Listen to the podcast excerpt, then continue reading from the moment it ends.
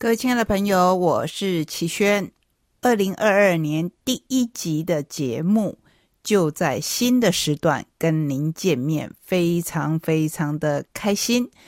除了有好听的故事之外，还要跟大小朋友们分享四本可以一起玩、一起唱、一起开心、一起窝在被窝里甜甜蜜蜜睡着的好书。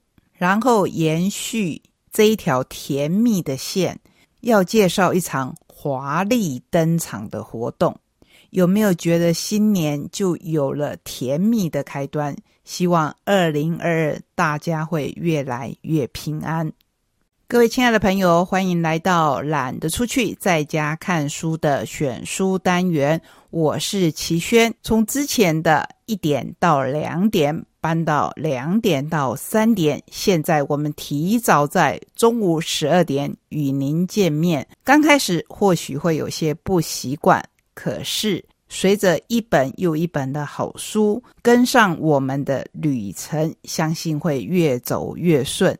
开春除了有好故事听以外，我们要从小朋友的书介绍起，三本由信宜出版社。所出版的宝宝有声书系列，我觉得真的是太可爱了。第一本是律动儿歌《小雨滴》，第二本是早安晚安，介绍的是自理儿歌，就是自我管理的儿歌。第三本是什么唱歌，不是什么歌哦，是什么在唱歌，介绍的是传统儿歌。你或许会说，传统儿歌。还有什么好介绍的呢？其实要介绍的是出版社的用心。这三本书都很厚，为什么很厚？是因为它有音乐的装置，你可以在后面打开开关以后，再跟您的孩子一起来翻开这三本书，然后你会在每一页色彩缤纷的图画里头看到有一个小圆点。按下这个小圆点，就会有声音出现。刚才有说到，这是为零到三岁的孩子准备的书，所以字绝对不是重点。重点是什么呢？重点是画，也就是让他用眼睛看，或者先用耳朵来听。在《什么唱歌》这一本里头，是用朗读的方式，有蝌蚪、青蛙、大雨来，什么唱歌？小鸭子、小麻雀，还有我们最熟悉的小老鼠，所以我们就来听听小老鼠。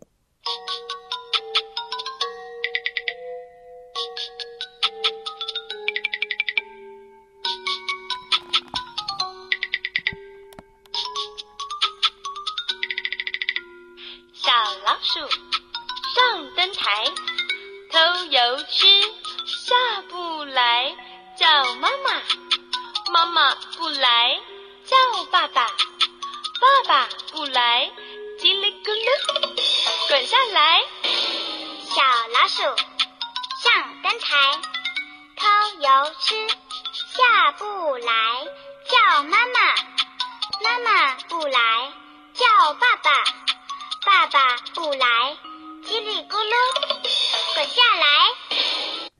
有没有觉得很可爱呀？那就赶快来看第二本《律动儿歌小雨滴》，里面有狗追猫、打喷嚏、青蛙向前走、大车和小车、小雨滴、大儿和小儿，以及蓝天蓝，共八个章节。该选哪一个跟您分享呢？就来选书名的小雨滴吧。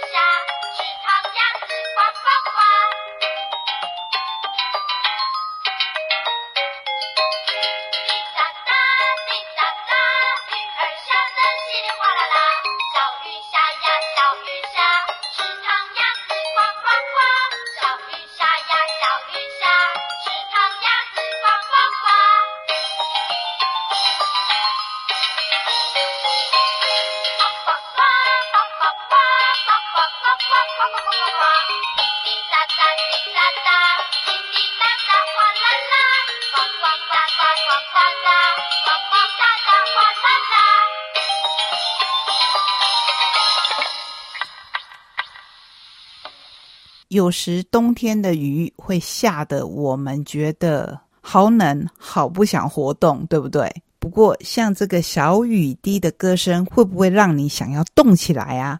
所以在介绍这一套书的最后一本之前，我们插入一本由他们的姐妹出版社上仪所出版的《律动游戏书》系列的《来跳吧》，它是一本。可以伸展开来的书，用银色的纸面当成镜子，其他的页面都是一些线条。可是映照之下，就会觉得这些线条都在动，而这些线条就像我们人一样。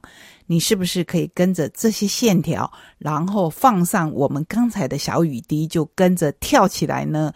相信这样子搭配，即便外面风大雨大，我们还是可以跟自己的小朋友在家里律动，格外的温暖。那么，就让我们来看最后一本自我管理的儿歌《早安晚安》。从书名应该就很容易看出来，这是一本教小朋友怎么样自理的书。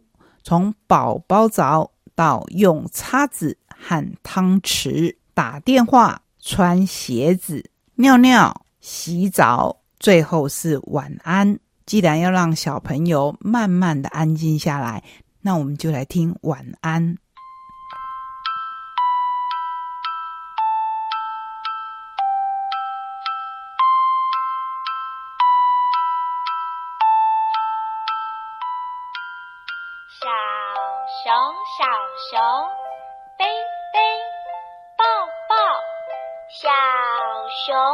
熊，小熊，跑跑，跳跳。小熊，小熊，上床睡觉。小熊，小熊，背背抱抱，小熊，小熊，跑跑，跳跳。小熊，小熊，上床睡觉。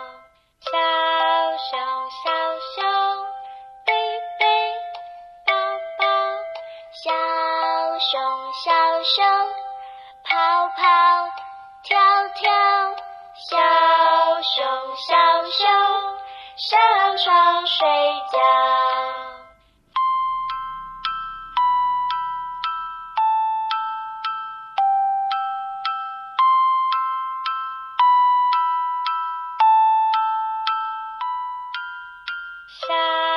熊，小熊，背背抱抱，小熊，小熊，跑跑，跳跳。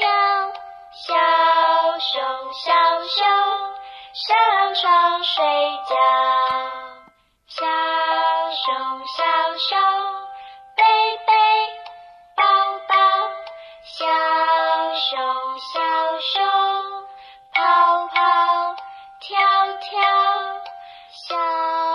熊，小熊，上床睡觉。这样的书是不是非常的适合跟孩子一起来共读呢？我们要感谢这一系列作品的创作者，其中包括作词的李子荣、传统儿歌王金璇、郑荣珍、张丽云，画图的有何云之、林小杯、廖建宏。至于曲子方面，有林峰阳、朱云松、张宪田、苏珊、陈忠生，谢谢他们为我们创作了这么可爱又温暖的书。接下来要跟您介绍的两本书，会一路延伸到第三单元的在地阅读。阅读在地，我邀请了协会的钢铁伙伴。也就是资本老爷的公关经理，跟我一起上节目，接受好朋友季如的访问，跟您介绍本年度资本老爷译文讲座的第一场活动。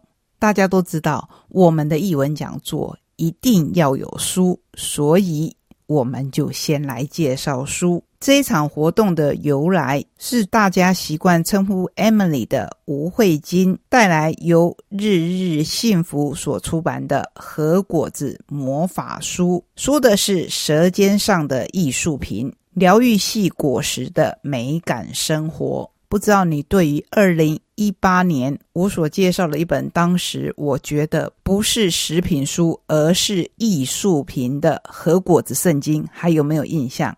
一样是由 Emily 展现的手艺，李东阳摄影日日幸福所出版的好书。在《和果子圣经》里面介绍的是极美好吃，超过一千六百张精细图解，职人记忆完全掌握的瓦嘎西，也就是和果子。Emily 毕业于东京治国学校，他是将日本顶级和果子引进台湾，造成风潮的第一人，也是唯一获得日本和果子业界认可。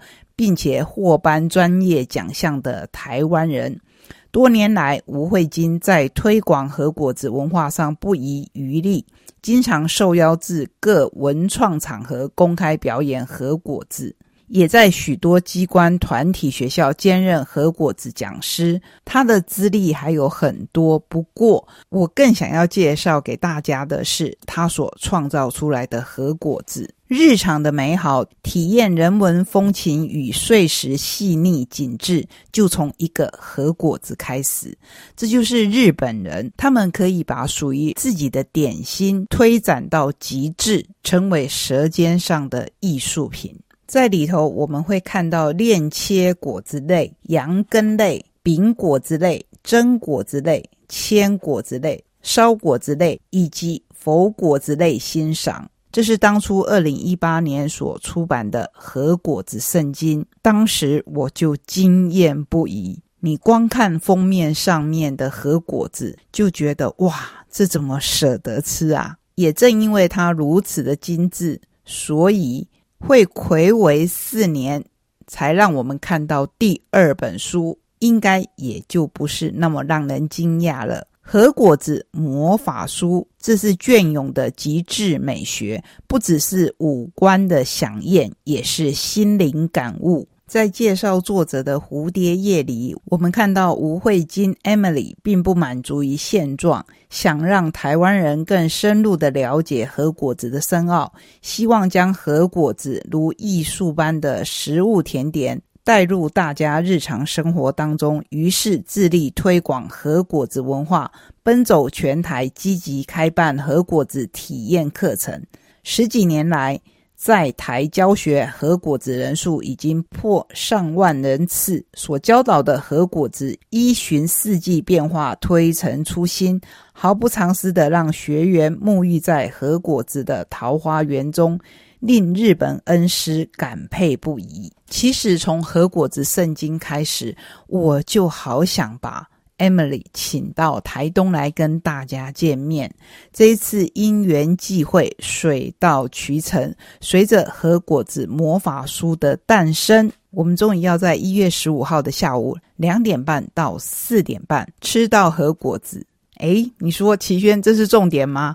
我不能撒谎说这不是重点，不过这绝对只是重点之一。更重要的是，我们终于要见到在。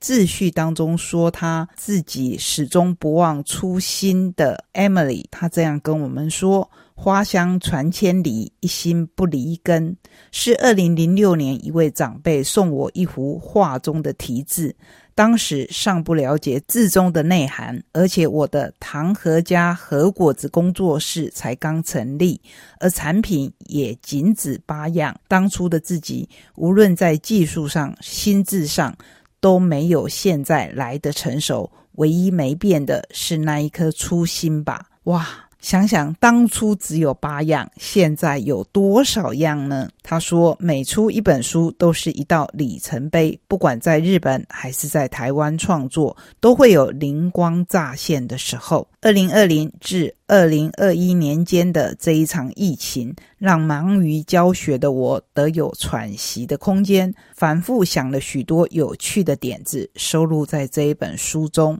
是不是很有趣？疫情可以限制我们的行动，却限制不了我们的想象。在 Emily 的身上，似乎得到了最好的印证。看到这些美丽的核果子，我相信一开始你一定跟我一样，觉得它的制作必定是非常的繁复，而且食材一定非常的复杂。过程繁不繁复？这一点我相信是的，是需要非凡的耐心。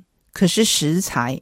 反而出乎我们意料之外的简单。至少在这一本书的 Part Two 里面，介绍六种日常食材就可以变身三十款幸福果实。这六种日常食材，你在家里都找得到。时隔四年，我觉得 Emily 更加的成熟。核果子圣经如果曾让你惊艳，那么核果子魔法书反而会让你沉静下来。